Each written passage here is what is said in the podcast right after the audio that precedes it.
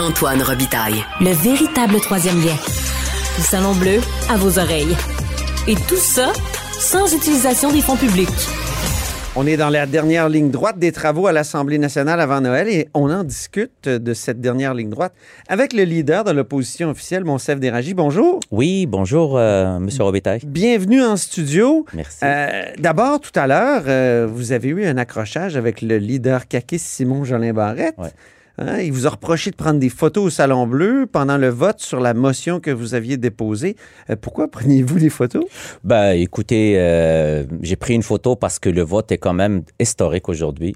Euh, Nous Ouais. avons vu les dix derniers jours beaucoup de collègues euh, caquistes euh, qui se levaient pour dire que c'est contre leurs valeurs, le timing est pas bon, euh, qu'ils ne comprenaient pas la décision de leur euh, collègue ministre, euh, M. Éric Girard. Vous Même parlez de la subvention aux Kings Oh, de oh, Los les Angeles. Kings de- la motion portait là-dessus. Demandait à l'Assemblée nationale euh, de, de respecter les finances publiques, d'annuler la subvention accordée pour la tenue de deux parties pré-saison des Kings. Absolument. Il y avait pas mal de députés qui disaient non. Donc, le député de Bosse-Nord, la députée de la Violette Saint- Saint-Maurice, le député de Lac-Saint-Jean, l'autre, l'autre Éric Girard. Et moi, sérieux, aujourd'hui, j'ai cru quand ils vont suivre leurs valeurs, ils vont voter pour la motion. Donc, j'étais surpris parce que toute la semaine, ils disaient non, ça n'a aucun bon sens, ce n'est pas le bon timing.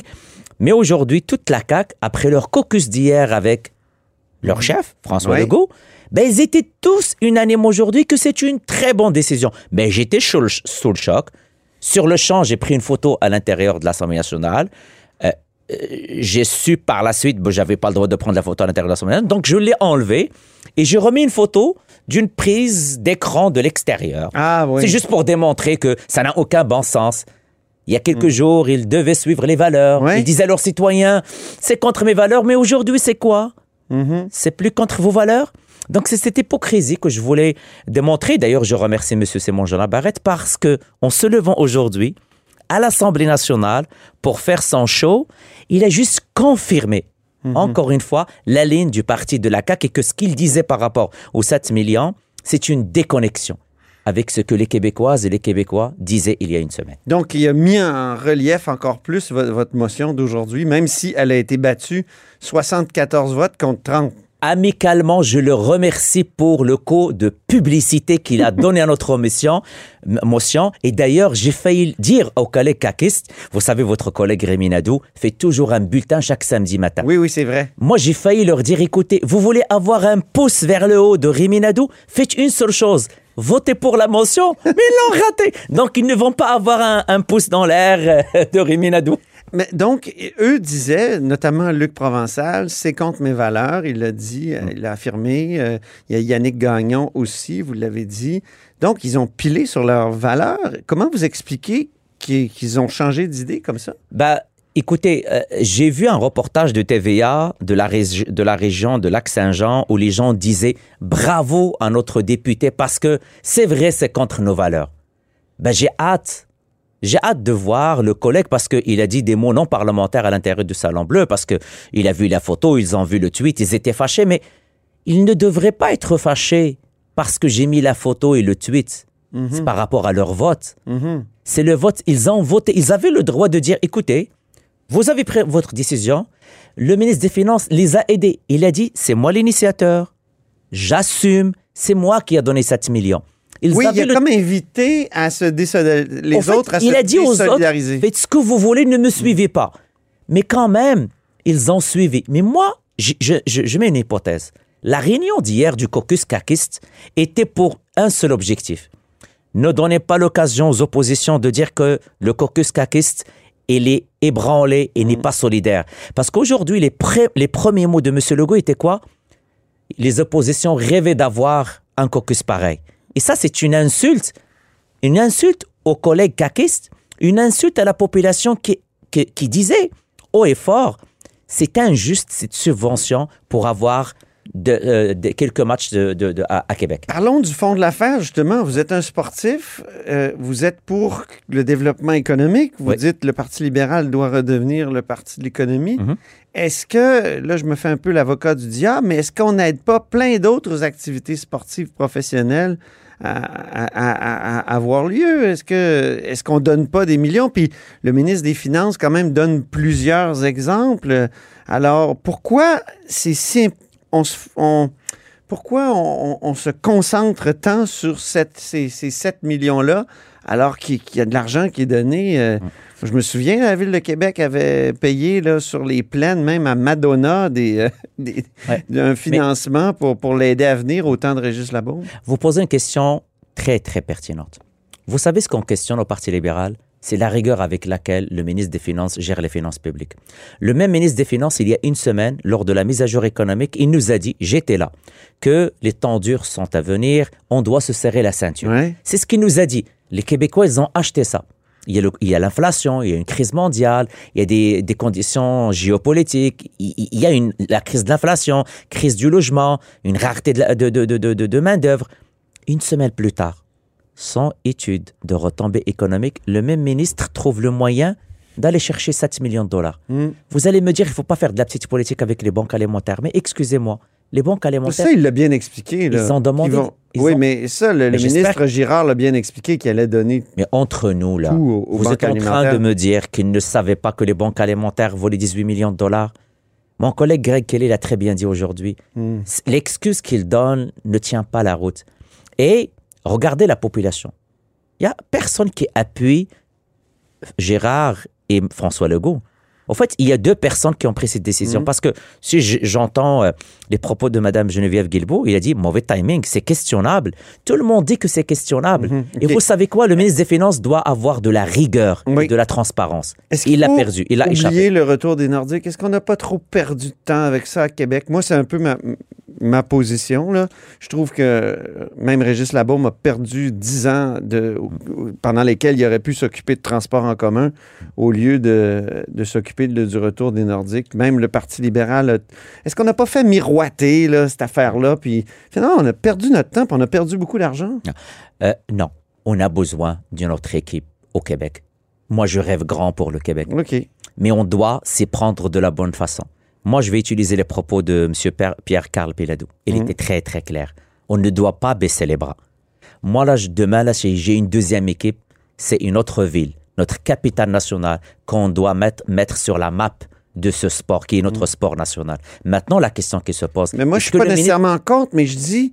Est-ce qu'on perd pas notre temps? Parce qu'il y a quelqu'un quelque part qui veut pas. Mais on perd pas. Donc, on a d'autres choses à faire. Là. Comme dit le maire de, Québec, il y a d'autres championnats mondiaux à, accueillir. Il y a d'autres sports, peut-être une, équipe professionnelle de soccer. Ou... Mais vous avez raison, mais il faut jamais baisser les bras. Est-ce que c'est pas devenu une obsession? Euh, on Ou un hochet très pratique de la part de certains euh, politiciens qui l'agitent autant au moment qui bah, semble Clairement que M. Legault et M. Girard utilisent euh, le retour des Nordiques pour faire des versions. Maintenant, si on discute calmement avec les acteurs économiques.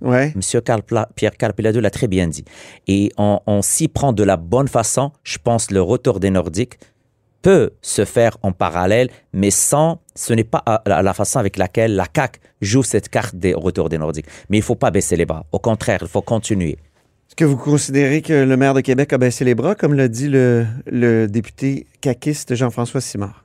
Je ne dirais pas ça je, je, je, n'utiliserai pas l'expression euh, du collègue. Il a dit lancer la serviette. Ouais, de, de, de Montmorency. Je ne lancerai pas des attaques à qui que ce soit. Le rêve d'avoir les Nordiques est légitime. Je pense qu'au Québec et la capitale nationale méritent, mais il faut utiliser d'autres stratégies. Et clairement, ce n'est pas en donnant 6 millions de dollars ou 7 millions de dollars qu'on va démontrer à la Ligue nationale qu'on est capable d'avoir une équipe professionnelle. Non, votre collègue euh, votre collègue Ciccone, d'ailleurs, m'a dit qu'on avait l'air des, des, quêteux aux yeux de la Ligue nationale. Voilà, mais je, je l'ai mentionné. Il aurait dû appeler mon collègue pour dire est-ce que c'est une bonne stratégie que nous sommes en train de faire? Il ne l'a pas fait. Parlons d'éthique. Euh, êtes-vous à l'aise, vous, avec la déclaration de la commissaire à l'éthique, Ariane Mignolet, qui a dit cette semaine que les élus sont vraiment placés en situation de conflit d'intérêts en activant leur hausse de salaire de 30% pendant le présent mandat?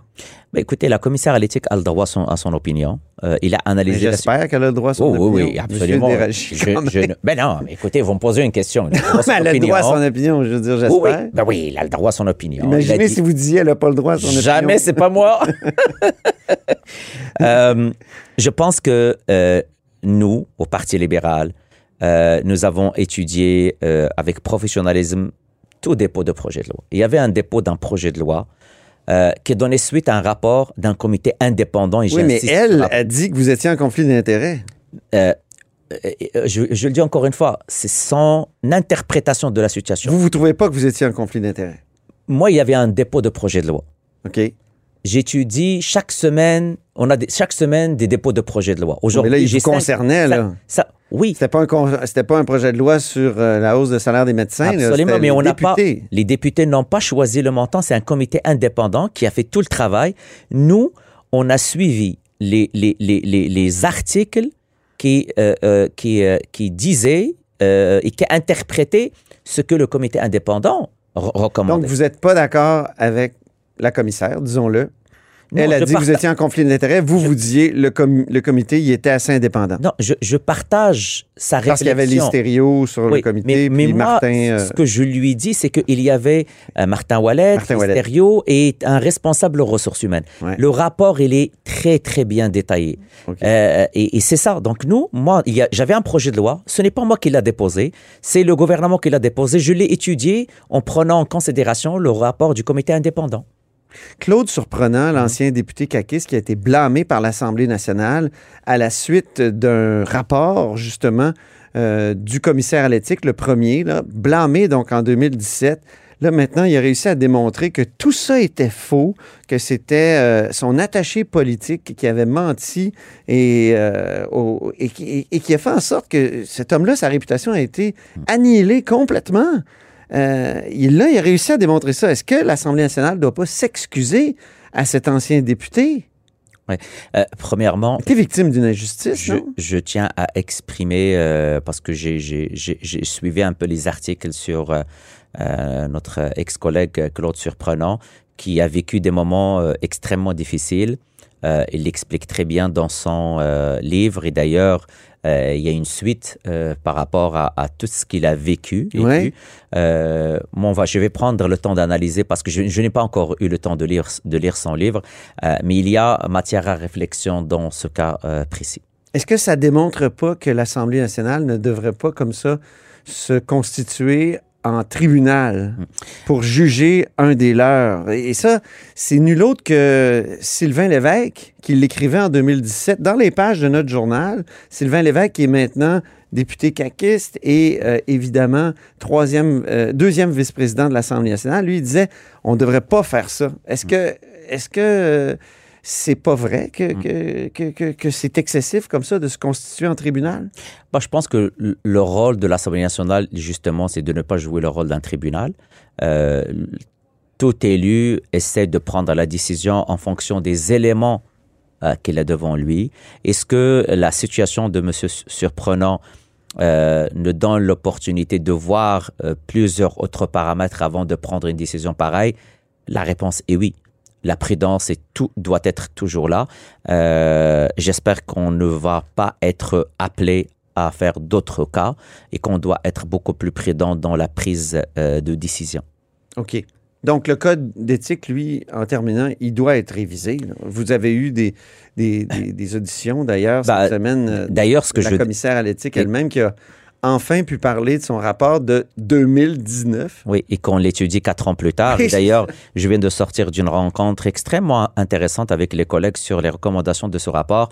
Euh, mais je tiens encore une fois à rappeler qu'on étudie un rapport qui date de 2019 euh, et on sait euh, que la plupart rapport d'enquête euh, sur ce gouvernement euh, était de 2019 jusqu'à jusqu'à aujourd'hui, 2023. J'espère que le prochain rapport, qui sera déposé l'année prochaine, on va l'étudier au courant de ce, de ce mandat et non pas dans cinq ans.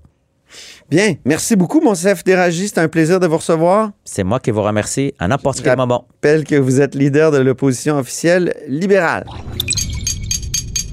Cube Radio.